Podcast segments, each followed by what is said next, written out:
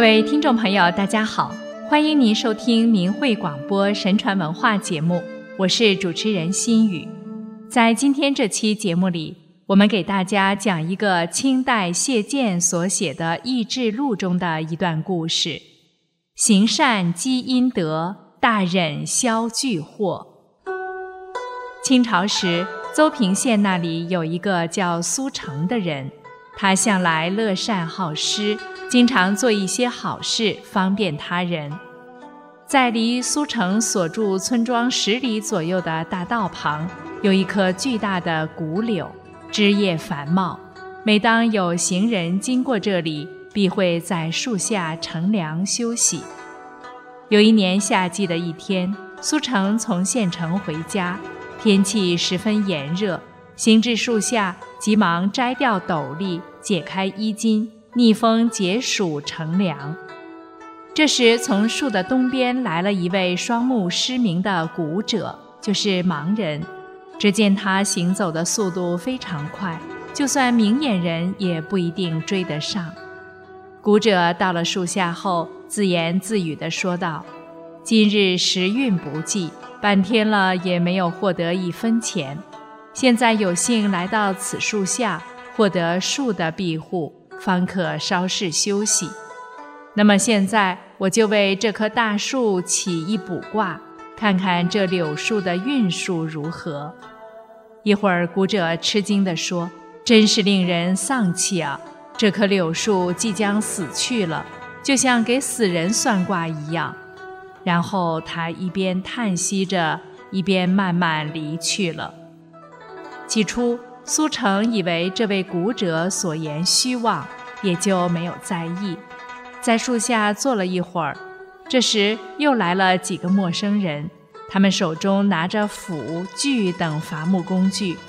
来人告诉苏成说：“现在我们要砍伐此树了。”苏成听后十分吃惊，对来人说：“这个大树长在路侧，如果伐掉此树，”经过此路的行旅之人，夏天就再也没有休息避暑的地方了。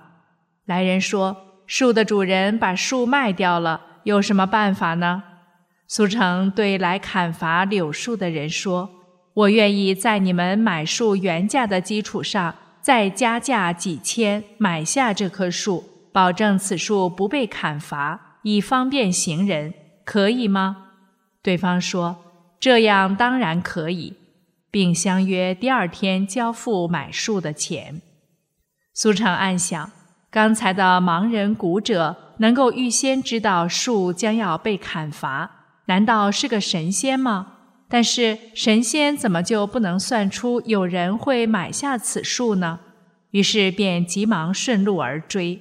等到二人再次相遇时，苏成说。先生为什么测算柳树要死的事不准呢？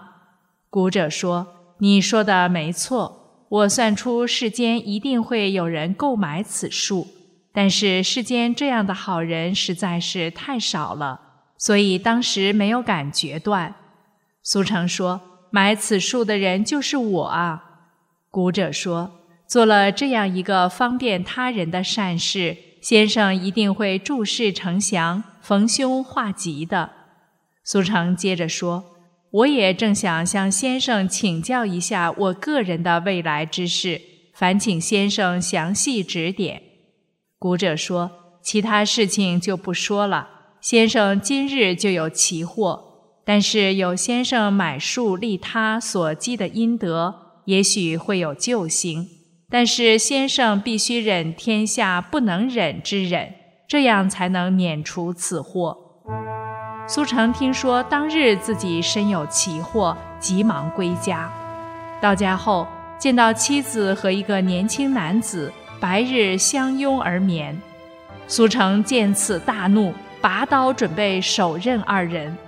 突然间想起古者之言，怒气渐消，恨心渐除，摇醒妻子说：“起来呀！”是谁和你白日同卧？苏成的妻子醒来后说：“你为什么发怒啊？我也不知道这个人是谁。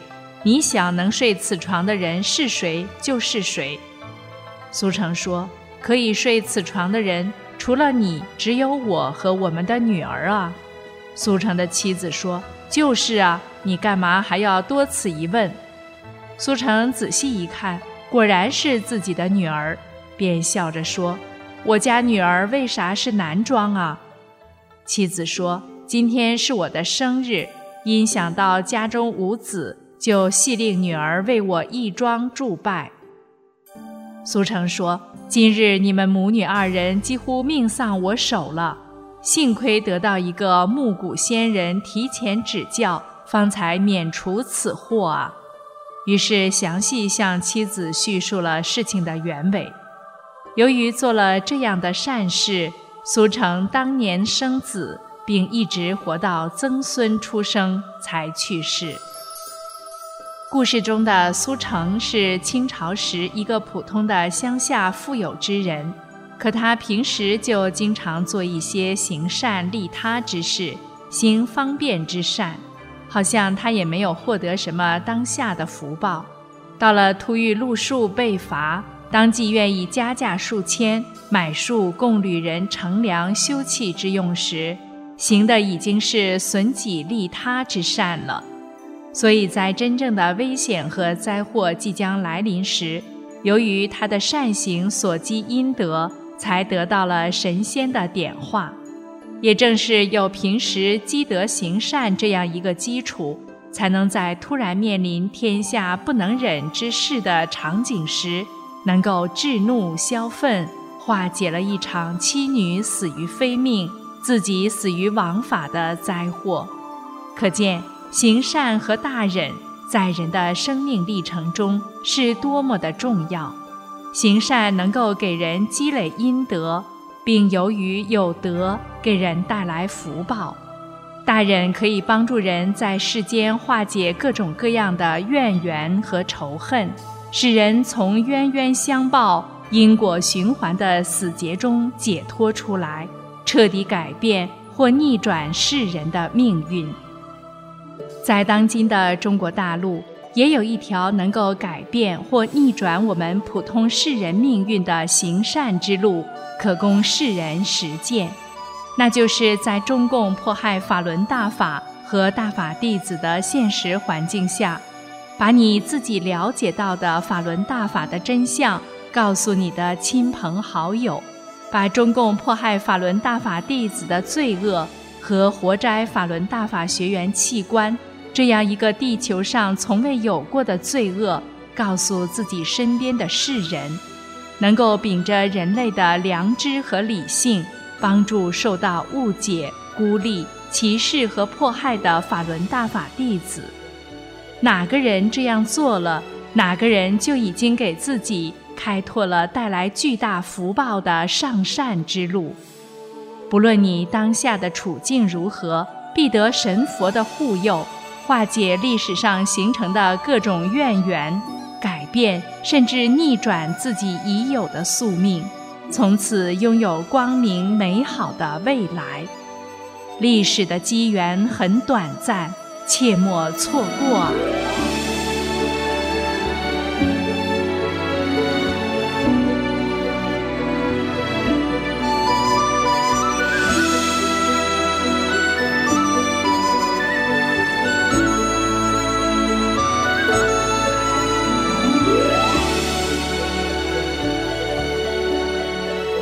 好了，听众朋友，这期节目就为您播送到这里。心语感谢您的收听，我们下期节目再会。